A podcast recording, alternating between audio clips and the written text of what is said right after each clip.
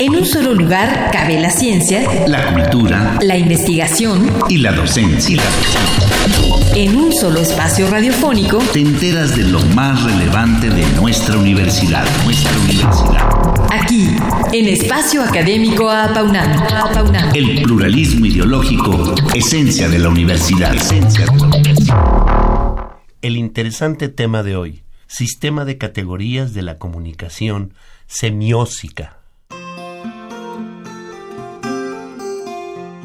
Este martes nos acompaña en el estudio el doctor Eduardo Alejandro Escoto Córdoba. Él es profesor titular A de la carrera de psicología y también miembro fundador del taller de estudios históricos y epistemológicos de la psicología, ambos en la Facultad de Estudios Superiores Zaragoza de la UNAM, y quien además cuenta con estudios en psicología, valoración neuropsiquiátrica, psicobiología, lingüística, epidemiología y neuropsicología del lenguaje.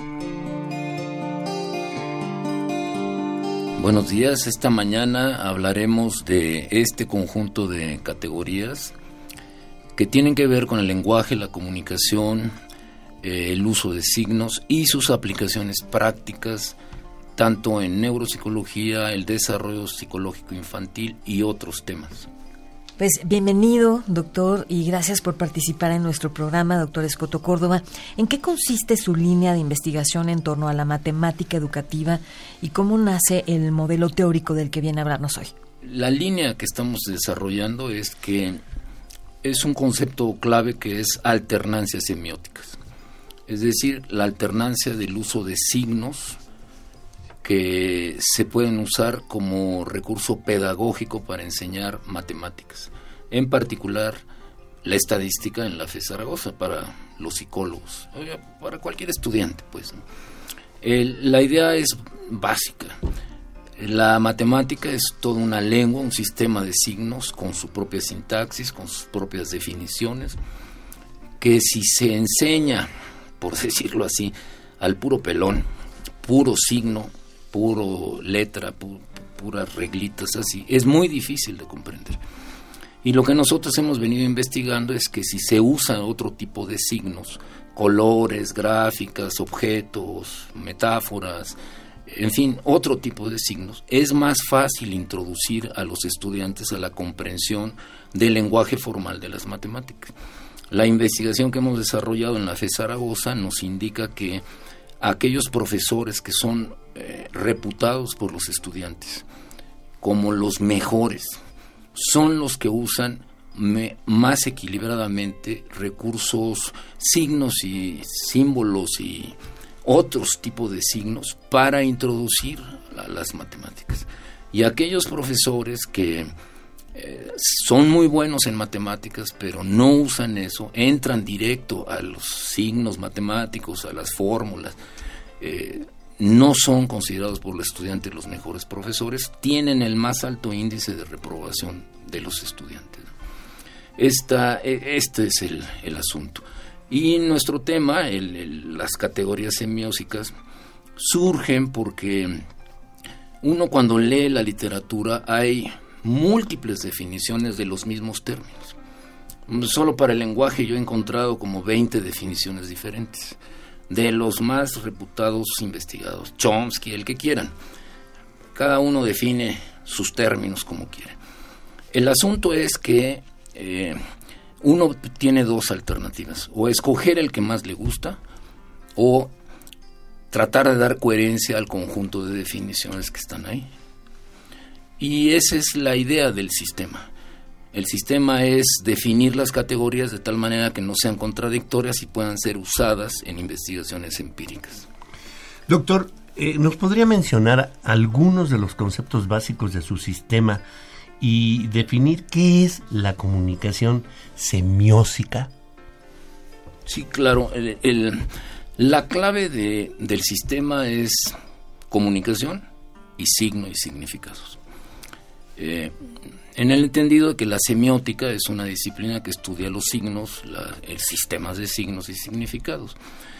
Y esa es como disciplina de estudio. El, hecho es de que el ser humano, el Homo sapiens, es su, su psicología es semiósica. hacemos una distinción en semiótica y semiótica en el sentido de que eh, la semiótica, eh, ya no como disciplina, sino como un proceso, es usar signos y significados. Pero esos signos y significados los usamos en comunicación social. Somos seres sociales, no hay nadie que aprenda un sistema de signos aislado. Y a ese proceso social de construir y usar signos y significados le llamamos semiosis. La distinción es importante a la hora de problemas prácticos como los sueños. En los sueños, voy a mencionar el ejemplo clásico de Kekulé, el, el creador de la bioquímica. él tuvo un sueño, andaba buscando la fórmula de, la molécula que iba a dar pie a la bioquímica y no daba, no encontraba la fórmula. Y un día sueña que una serpiente se está mordiendo la cola.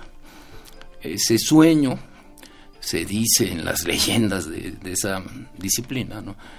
Eh, le dio la idea de el hexágono para formar la molécula, los enlaces, el doble enlace de carbono, etcétera. Bueno, desde, desde nuestra concepción, esto abre la posibilidad de decir cómo una imagen onírica se convierte en un signo que permite descubrir cosas.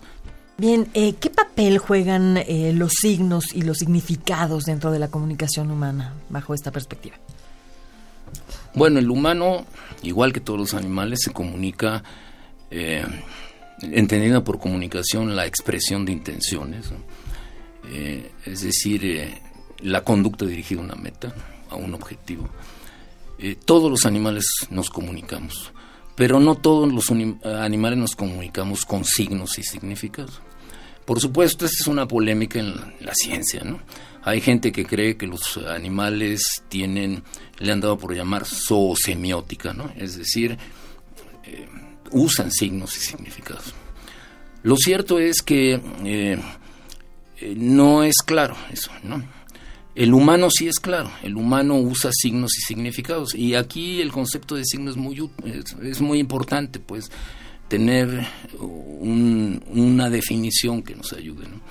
Si entendemos signo como cualquier cosa que puede estar en lugar de otra cosa para alguien, quiero decir, la palabra vaso, el sonido vaso, está en lugar de un vaso real, eh, ese es un signo. Un dibujo es un signo de algo que represente el dibujo. Una fotografía puede ser un signo de, de una persona que fue fotografiada. A eso se le llama iconos o iconográficos, ¿no? Una pintura, lo que sea. Bueno, el ser humano sí usa eso. Y lo que está en discusión es si hay animales que hacen eso. El signo tiene varias características humanas eh, en los humanos. Entre ellas es que es arbitrario, es histórico y es cultural. Y así es que cuando alguien habla de que los animales tienen signos, habría que ver si cumplen estos requisitos. ¿Cómo podría definir lo que son las lenguas y, su manera de expresarse como productos socioculturales, como nos mencionaba? Bueno, las, las lenguas las entendemos como un sistema de signos. Eh, no solo generamos signos corporales, sonidos, gráficos, etcétera, sino hay sistemas de signos que se excluyen entre sí, que se definen por el sistema mismo. Y además es la realización de ese sistema de signos en el habla, en corporales, en la escritura. Esas son las lenguas. Y bueno, las lenguas son históricas mientras que la capacidad para crear signos y significados es biológica, es decir, es del cerebro del Homo sapiens, eh, del cerebro cuervo, porque no es solo el cerebro. Eh, lo cierto es que las lenguas son históricas, es decir, eh, el inglés tiene sus propias reglas sintácticas, su léxico es diferente al náhuatl, es diferente al español de México, es, es diferente al chino, y, y eso es la naturaleza histórica. Todos los humanos, tenemos la capacidad de usar signos y significados, pero no todos usamos los mismos signos ni los mismos significados. ¿Ya no son universales? No, no, no, no. Hay teorías que lo dicen. Bueno, dijéramos eh, Jung, en esa variante del psicoanálisis, eh, en este caso de Jung, sí llega a creer que los símbolos son universales. Bien, ¿en qué se diferencian y complementan el lenguaje, la lengua, el dialecto y el habla eh, como productos socioculturales que les dan identidad cultural a un pueblo? Bien, si entendemos que el lenguaje es la capacidad de usar, crear y modificar signos y significados, y que el lenguaje, esa capacidad es biológica, está en el Homo sapiens, no está en otros eh, animales. Si asumimos eso, la manera en la cual se usan signos y significados como sea, con emoticones, con gestos, con este em, dibujos o las el habla, esto ya es de naturaleza social e histórica. Es decir, el lenguaje es la capacidad biológica para crear signos y significados, las lenguas son signos y significados que tienen sus propias reglas y son históricas de una comunidad lingüística. Es decir, eh, el español, el inglés, etcétera, los idiomas. Eh, y entre esos idiomas, los de señas de, la gente que no escucha. Eh, esos son idiomas, tienen sus propias reglas sintácticas. Y el habla es la realización fonoarticulatoria de esos signos verbales de una lengua. Y el dialecto pues, son variantes de las lenguas, como el español tiene muchos dialectos, el del español, el español en México, el español del DF, el español de Chihuahua, de Colombia. Eh, se complementan, pero no son lo mismo.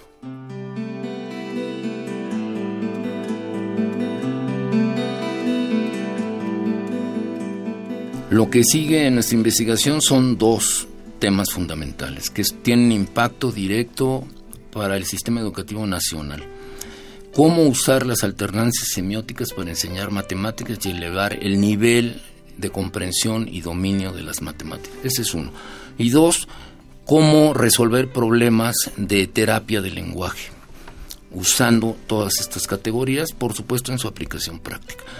Eh, son dos líneas de investigación eh, concretas más las implicaciones metodológicas que tiene entrarle a la discusión de si los animales tienen lenguaje o solo tienen comunicación.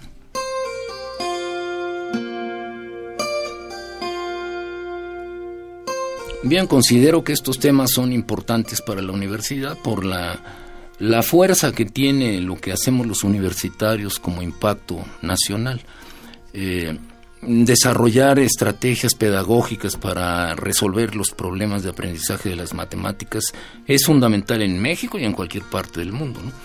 Y, esta aproximación ayuda, ayuda mucho. el, usar las alternancias semióticas facilita la comprensión de temas complejos como las fórmulas matemáticas y todo lo que implica la matemática. Bien, pues no queremos despedirnos sin antes agradecer al doctor Eduardo Alejandro Escoto Córdoba por venirnos a platicar del fascinante mundo de la comunicación semiótica, que forma parte de una de las líneas de investigación en las que está trabajando. Gracias a nuestro invitado, pero también a ustedes, amigos radioescuchas. A todos los esperamos la próxima semana a la misma hora y por esta frecuencia. Muchas gracias, doctor. Hasta luego. Gracias.